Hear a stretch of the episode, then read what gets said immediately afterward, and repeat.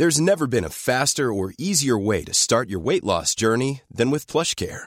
PlushCare accepts most insurance plans and gives you online access to board-certified physicians who can prescribe FDA-approved weight loss medications like Wigovi and Zepbound for those who qualify. Take charge of your health and speak with a board-certified physician about a weight loss plan that's right for you. Get started today at plushcare.com slash weight loss. That's plushcare.com slash weight loss. plushcare.com slash weight loss. Economía pesada.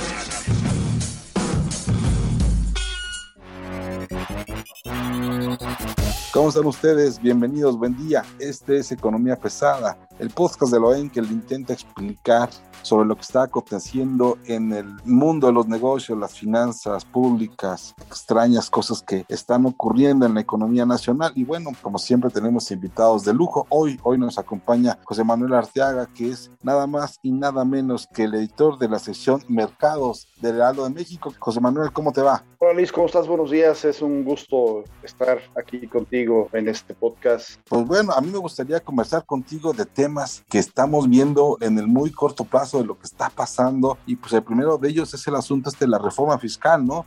Esta reforma que se está cantando como parte de, la, de las decisiones de política pública del gobierno y que pues habían dicho que no iban a hacer y parece que sí iban a hacer, ¿no? ¿Cómo ves tú eso? Es un tema que se va a tocar, es indiscutiblemente, porque uno de los puntos es que el, el gobierno no tiene suficientes recursos y, y, menos para solventar todos sus proyectos que son indispensables para esta cuarta transformación. Y bueno, partiendo de ahí, eh, sí, ya se ha empezado a delinear por ahí, los, hay diversos actores que van a empezar a hablar sobre cómo debe eh, modificarse el esquema fiscal mexicano. Hay que recordar que eh, la recaudación, la recaudación actual eh, en México es aproximadamente de 14% del Producto Interno Bruto. Estamos en el último lugar entre los países de la OCDE, incluso por debajo de naciones latinoamericanas. Hacienda, Gabriel Lloro, quien es subsecretario de Hacienda, dice que están aspirando a que con los cambios fiscales que logren, al final de sexenio se incremente dos puntos más del PIB a, a esta recaudación, llegar a un nivel de 16% del PIB. Y bueno, eh, el camino, digamos que empieza a pavimentarse recientemente en una comparecencia en diputados. Hubo hasta un choque ahí entre el secretario de Hacienda, Arturo Herrera, y la jefa del Servicio de Administración Tributaria, Raquel Buenrostro, en donde eh, doña Raquel pues eh, les dice a los diputados que viene la reforma fiscal, pero no va a haber nuevos impuestos, no van a incrementar los que actualmente tienen, y que esto más que nada va por una simplificación administrativa, hacerle más fácil la vida del contribuyente para que cumpla con sus obligaciones. El secretario le revierte inmediatamente, dice que la política fiscal y la tributaria vienen encaminadas de la Secretaría de Hacienda, entonces ahí se notó como un pequeño encontronazo entre ellos. Y bueno, déjame te comento cómo más o menos es lo que están delineando. Por ejemplo, uno de los puntos principales es que al parecer, dicen en Hacienda, esta vez si van por la informalidad, queremos ver que sea realidad, o que sea realidad y que todos contribuyan para esta recaudación. Uno de los puntos, eh, hay grupos actores, como te comentaba en un principio, el BBVA, por ejemplo, ya puso sobre la mesa, ellos dicen que se debe eliminar la tasa cero a todos los productos, a todas las mercancías que actualmente se encuentran, que actualmente lo tienen, y eh, con excepción de algunos alimentos, ¿no? El tema de alimentos y medicinas pues ha sido un tabú eh, en México, se ha intentado reformar, ha sido muy complicado, pues porque básicamente también le pega mucho a la, a la población de menores recursos, ¿no? Dice el Fondo Monetario Internacional que ellos ven en, en México la posibilidad de, de, que se incremente hasta 2% del PIB, pero sobre todo en el impuesto al valor agregado. Desde los organismos internacionales lo que han dicho es que México tiene de las tasas más altas, no que es impuesto sobre la renta, y que el camino debería y puede ser a través del IVA. Habrá que ver eh, por dónde se manifiestan. Eh, es, un, es un momento en que va a salir, va a ir saliendo poco a poco. Creo que una vez que, que pasen las elecciones va a agarrar más fuerza, con la finalidad de que haya una reforma fiscal antes de que concluya este año y se empiece a instrumentar a partir de 2022 con la finalidad, como te comentaba en un principio, Luis, de que el gobierno requiere más recursos. Tú sabrás que hay una caída impresionante en la inversión física en nuestro país. Está arriba de dos dígitos, más o menos aproximadamente. Los fondos, los fondos de estabilización que en el pasado se fueron alimentando, pues se han caído, están casi agotados. estamos hablando del PIEP y el PAFER.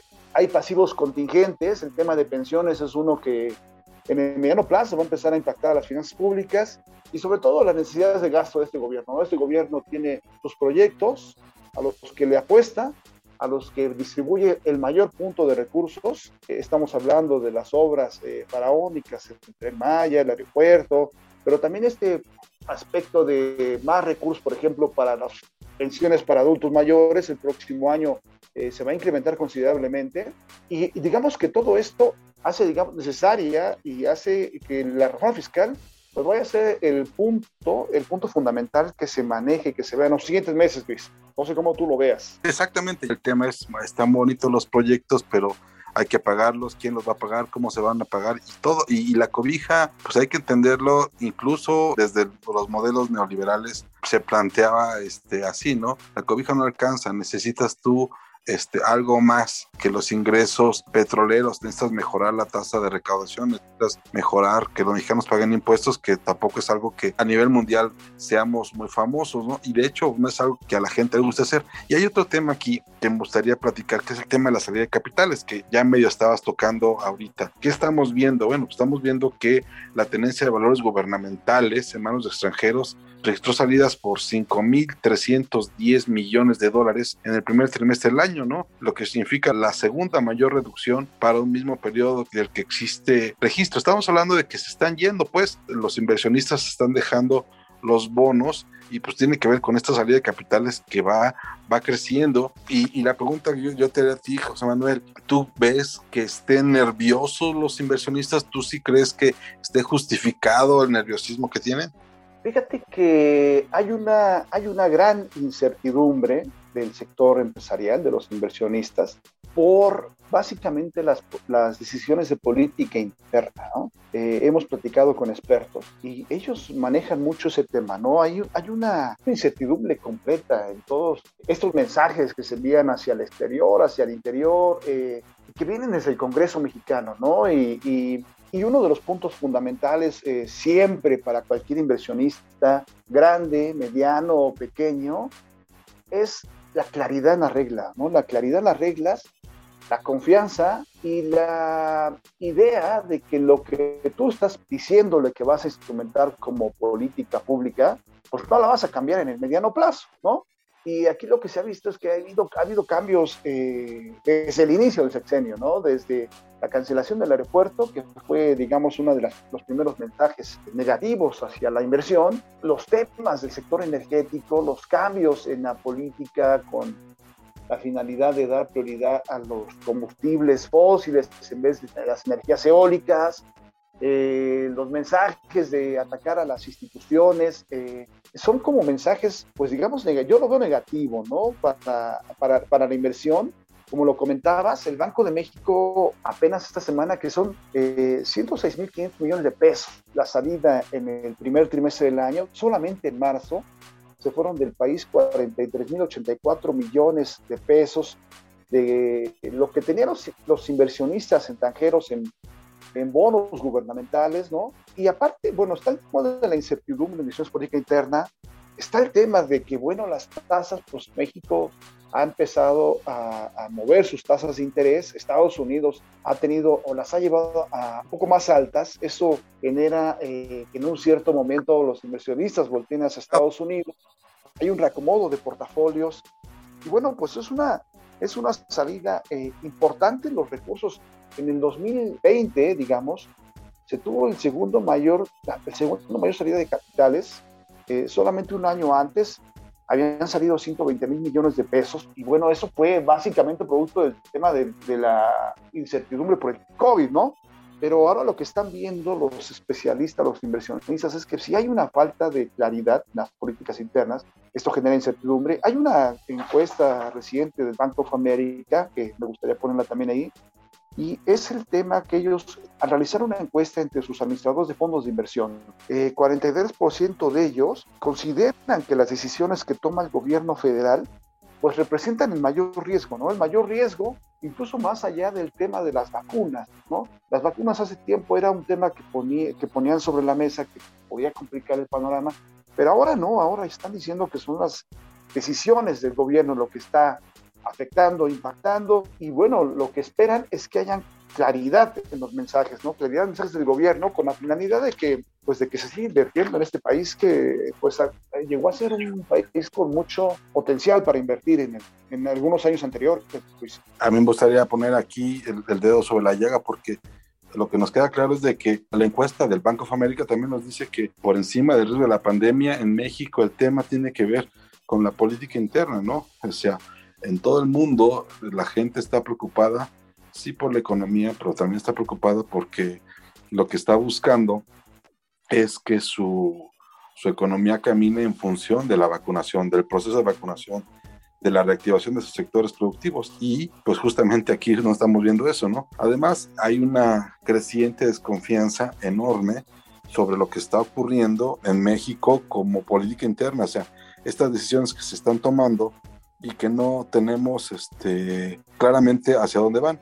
El último evento, digamos, que pone los pelos de punta es tema de la aprobación de la ley de hidrocarburos, ¿no? Que pasó eh, rapidísimo por Cámara de Diputados, se resolvió a favor del presidente y tuvo que salir la Comisión Federal de Competencia y decirle, oiga, el tema no es que combate usted el mercado ilegal de combustibles, el tema es que usted quiere eh, acabar con la competencia y eso sí es una mayor bronca, es un mayor problema y sí es un lío que, hay que enfrentar. La propia COFESE este, no está de acuerdo con eso y, lo que vamos a ver es de pronto a, la COFESE definiendo una postura legal que en algún momento pues, se, pretendió evitar, ¿no? La COFESE no es un organismo que le guste estarse peleando con todo mundo, pero pues ahora sí ya tuvo que alzar la voz. A mí me gustaría antes de terminar contigo, José Manuel, saludar a Arturo. ¿Cómo estás, Mario? Buen día. Buenos días, Luis Carriles. ¿Cómo están? Pues aquí, oye, nada más, pues estábamos en, el chisme y queríamos saber tu opinión sobre el tema de la, de la encuesta de BOFA, ¿no? Esta encuesta que, que, nos dice que la pandemia es la cosa que ya no pone tan en riesgo a la economía mexicana como las decisiones de política interna. Pues Luis Carriles, hemos escuchado eh, una y otra vez que el país está tomando decisiones que van en contra de, derecho internacional, eh, la competencia económica, el Tratado de México, Estados Unidos, Canadá. Entonces, eh, Bank of America viene a, a, completar este círculo en el que todo el mundo está diciendo que vamos en el sentido opuesto en la política pública económica. Entonces, eh, cuando viene Bank of America a decir que es más peligrosa la ideología del país que una pandemia que es un hecho sin precedentes a nivel mundial, creo que es necesario cambiar el rumbo o pues sálvese quien pueda.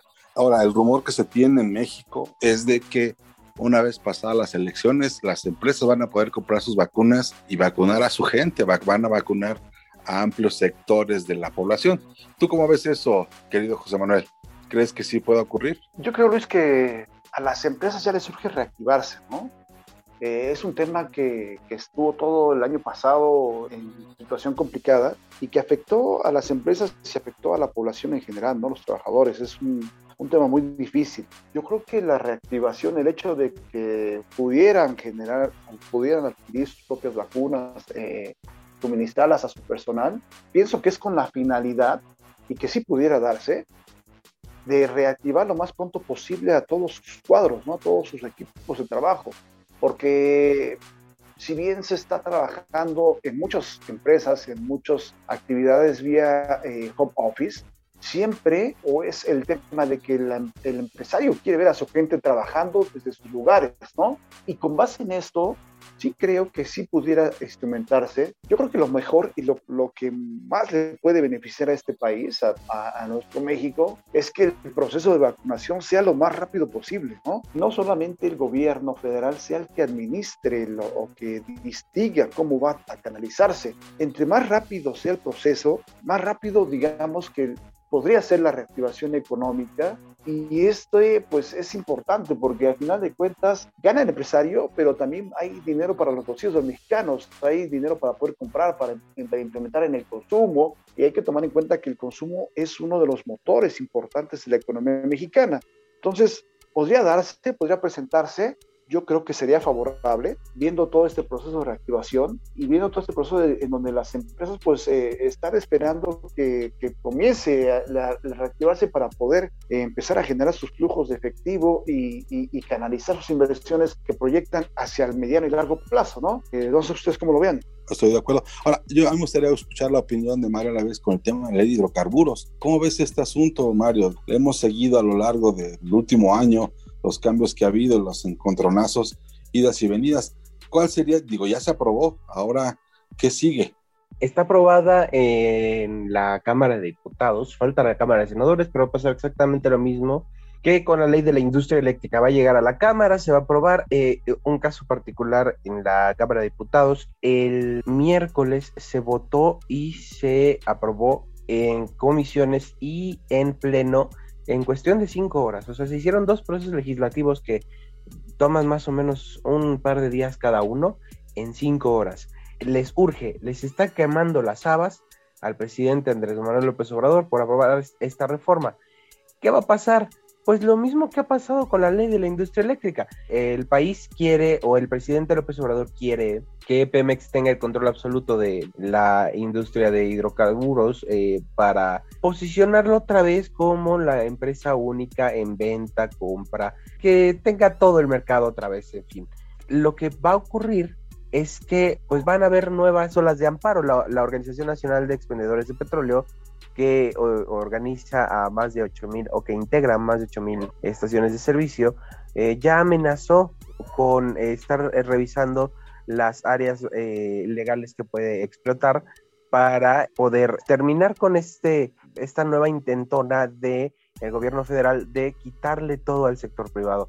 Hubo un cambio en la ley que le da chances o cierta oportunidad al sector privado para defenderse en caso de que al gobierno se le ocurra decir que quiere una infraestructura, que es en el artículo 59 bis de la ley de hidrocarburos de esta reforma establece que pues el gobierno bajo el, eh, el argumento de seguridad nacional, seguridad económica o emergencia nacional le puede quitar la infraestructura a el sector privado y dársela a que la opere Pemex pero no especifica qué considera seguridad nacional, no especifica qué considera emergencia económica ni seguridad económica. El tema que cambió es que ahora les dieron 30 días al sector privado para defenderse, aunque resulta insuficiente y bastante discrecional, lo cual pues obviamente va a ahuyentar la potencial inversión que pueda llegar al país en caso de que se apruebe y sobre todo en caso de que no sea de nueva cuenta bloqueada por la eh, Suprema Corte de Justicia o por el Poder Judicial, como ha ocurrido hasta el momento con la ley de la industria eléctrica. Pero pues estamos viendo una historia que también vimos, una calca pues, de lo que vimos con la ley de la industria eléctrica. Me gustaría terminar aquí y dejar la, discusión abierta, porque todavía nos quedaría un tema muy rápido que hay que tratar. José Manuel, el registro este a la telefonía móvil ¿Cómo confías en un gobierno que no puede ni siquiera proteger sus propios datos, no? Hay que recordar, le hackearon la información a los mexicanos, entonces ahora quiere tus registros biométricos que ya los tienen los bancos. ¿Tú confiarías en ellos? Híjole, Luis, es un tema bien delicado este, este, esta reforma al padrón de telefonía que también se dio en el Congreso por muchos aspectos, ¿no? Son cerca, en el país hay cerca de 125 millones de, usuarios de telefonía, 80% de las extorsiones provienen de las cárceles. Eh, es un tema sensible y que nos afecta. Yo, yo estoy inconforme con esta aprobación porque eso de darle tus datos biométricos, todo lo, que forma parte de ti, a, de entrada al de la telefonía, que sabe cómo puede administrar una base de datos de este tipo, y después al gobierno. Hay que recordar que hace muchos años estuvo el RENAU, un famoso proyecto igual quería controlar todo ese tema y cuya base de, de datos finalmente terminó en el mercado negro, vendiéndose en 500 pesos a, los mejores postores, ¿no? Eh, en aquella época los, los crecieron 40%, o sea, eh, el gobierno con la intención y con la idea, que es buena, ¿no? De combatir los delitos, el secuestro, la trata, pues pone esto sobre la mesa, pero el tema es por qué castiga a todos los mexicanos que usamos telefonía celular y no combate desde las cárceles. Es más, sería más fácil y sencillo bloquear las cárceles, las cárceles para que no se usen los teléfonos celulares que ir contra toda la población. Hay que nomás recomendarte, fíjate, eh, eh, Luis y, Mario, eh, se está dando un plazo de dos años, dos años para que si tú ya tienes una línea, en esos dos años tienes que dar todos tus datos biométricos. Si no lo haces, te van a cancelar tu servicio de telefonía celular. Eso me parece absurdo, atenta contra mis derechos como usuario de telecomunicaciones, viola los derechos humanos, atenta contra lo que es la presunción de inocencia, porque ahora, dice el gobierno, como van a tener todo el registro, si descubren que un teléfono celular eh, fue participante en un secuestro, un acto delictivo, pues van contra el dueño de esa línea. Eh, ya, parece que la gente que se dedica a las actividades ilícitas, al narcotráfico, a la venta de menudeo, va a ir a registrar sus, datos biométricos con el operador. Es una cosa, es una cosa de locos, que es una barbaridad, honestamente. Están dándole el, todo, digamos, el registro al Instituto Federal de Telecomunicaciones, se van a tener que hacer cargo ellos de ellos, de ese tema. Es, eh, el, el IFETEL año con año le han ajustado su gasto, para, el, para este año tiene 1.510 millones de pesos. Este proyecto pues inicia con 109 millones de pesos solamente para echarlo a andar, ¿eh? 109 millones de pesos y año con año hay que estar administrando 88 millones de pesos aproximadamente, dicen los expertos, para que funcione. Entonces, el IFETEL no tiene recursos para todo este tema, se le castiga, se le exige que lleve todo esto y encima, pues digamos que los más sacrificados, pues somos nosotros, Luis, porque eh, yo honestamente no confío y, no me gustaría dar mis datos biométricos, no me gustaría dar los datos biométricos de mis hijos que también tienen teléfonos celulares y que son menores de edad y que la ley dice que cualquier persona, aunque sea menor de edad, tiene que dar los datos biométricos para que estén en una base. ¿Qué creo con todo esto? Que bueno, este gobierno busca todo el poder, quiere tener controlado todo el poder y esta parte es, una, es un punto para controlar eh, digamos, a, los usuarios, en su caso de telefonía celular. La decisión, creo yo, va a llegar a la Corte, la Corte se va a tener que pronunciar, digamos que los, usuarios, lo más recomendable es que los usuarios de telefonía se esperen hasta el final, ¿no? Incluso por ahí ya se está manejando el tema de que va a haber machotes para ampararse, ¿no? Va a haber amparos colectivos. Es una barbaridad, Luis, este tema del padrón que aprobaron y hay que ponerlo muy claro, los diputados de Morena, que son parte del gobierno federal, y son los que están pasando todas las leyes en fast track, como lo comenta Luis. Yo recuerdo que en mucho tiempo cubrí el Congreso, las leyes se discutían, se tardaban 15, una semana, un mes en discutir, participaba mucha gente y muy pocas se aprobaban en fast track. Hoy todo está pasando en fast track y este tema del padrón de telefonía de usuarios, pues yo sí lo veo como un peligro para la sociedad mexicana, para la población en general. Yo terminaría aquí la conversación con Arturo. Cuéntanos tu punto de vista sobre el control. Estoy totalmente de acuerdo con José Manuel Arteaga, porque, eh, pues, eh, no sé si se acuerdan ustedes de las reformas estructurales del presidente Peña Nieto. No fueron reformas que se aprobaran en 15 minutos, se tardaron eh, más de un año cada una. Se discutían al mismo tiempo, sí, pero las discusiones fueron largas, se escuchó a todos los actores y pues en el tema particular del el padrón eh, hay otra cosa que a mí me preocupa. Yo no sé si sea posible que se pueda utilizar como una nueva forma de extorsión. Te quito tu teléfono, hablo en tu nombre, cometo un ilícito y tú como no alcanzaste a cancelar tu línea, vas a parar ante un ministerio público que sabemos que no es precisamente el mejor lugar para estar, sobre todo por eh, la calidad eh, moral y pues el Ministerio Público se caracteriza por buscar ciertas formas o, tener ciertos criterios para liberar a las personas. Entonces la extorsión no va a venir ahora de las cárceles. Eh, es preocupante porque eh, si no tenemos una forma de comprobar de forma inmediata que no fuimos nosotros los que hicimos la fechoría porque nos robaron el teléfono, pues entonces vamos a terminar en la cárcel por algo que no cometimos y entonces todavía va a ser peor que no tengamos eh, el, control sobre nuestra propia vida porque si la línea de celular se ocupa para un delito, automáticamente nos estamos convirtiendo en delincuentes. Eh, otra de las cosas que preocupan es la violación al derecho de la presunción de inocencia, el cual se eh, viola automáticamente si pasa esta ley, porque pues Si encuentran que tu línea hizo algo malo, ah, inmediatamente van a ir a, este, pues a proceder legalmente contra ti. También me parece que es una cuestión de control absoluto de, por parte del gobierno, porque entonces va a tener los datos que ya tiene del INE, los datos que ya tiene del SAT, que son los biométricos para las personas que tienen un, un CFDI o, un, este, o un certificado fiscal, pero ahora lo va a hacer a nivel nacional y parejo.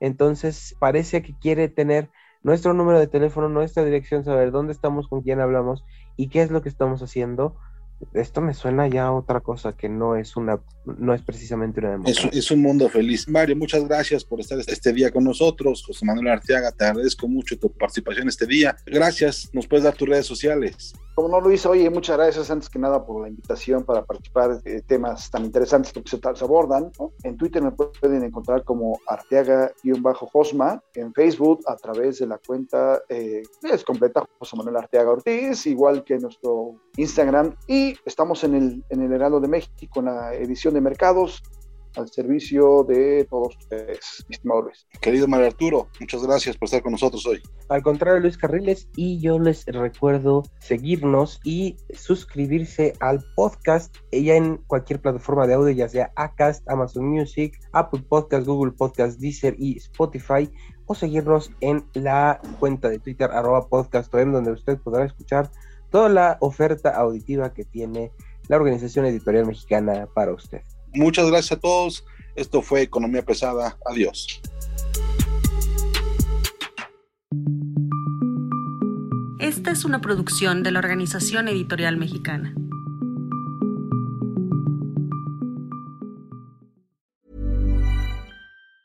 Hey, it's Danny Pellegrino from Everything Iconic. ¿Ready to upgrade your style game without blowing your budget? Check out Quince. They've got all the good stuff shirts and polos, activewear, and fine leather goods, all at 50 to 80% less than other high end brands. And the best part?